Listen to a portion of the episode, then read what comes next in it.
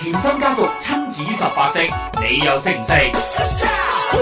第八式，孩子太依賴， Lu Lu 啊，你搞掂未啊？要出門口噶咯喎，難得星期日約咗姑媽飲茶，唔可以遲到㗎。你行得未啫？未得住啊！等多陣先啦，好快噶啦！你搞咩搞咁耐啊？我仲未綁到鞋帶啊，又未攞件褸，哎呀，咁你仲快啲綁？我唔識綁啊，媽咪咁你件褸咧喺邊啊都冇人幫我攞，我點知擺咗喺邊喎？ ？Lu Lu 啊，你平時點翻學㗎？鐘姐姐幫我噶嘛？咁冇人幫你，你就咩都唔識㗎啦。哎呀，俾你激死我啦！等我幫你啦。好多父母投訴小朋友太過依賴，有冇諗過原來係我哋照顧得太好呢？諗一諗啊，如果父母或者工人姐姐做晒啲嘢又快又好，咁佢自然唔使做啦。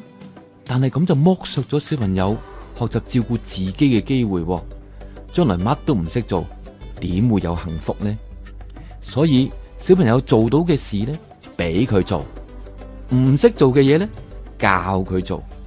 佢仲未有信心做嘅嘢呢，陪佢做，咁就可以訓練小朋友照顧自己，提升佢哋嘅自理智能啦。 Lu Lu 啊，夠鐘出門口咯喎，仲唔行就遲到㗎啦。你喺度搞緊乜嘢啊？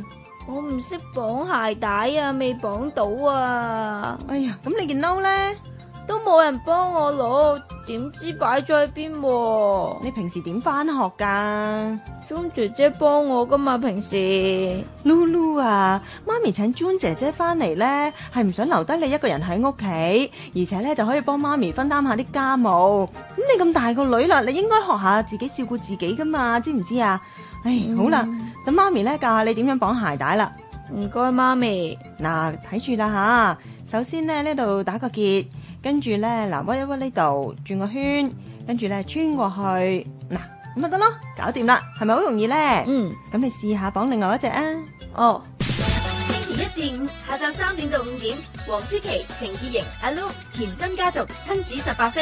香港電台第二台家庭議會合力製作。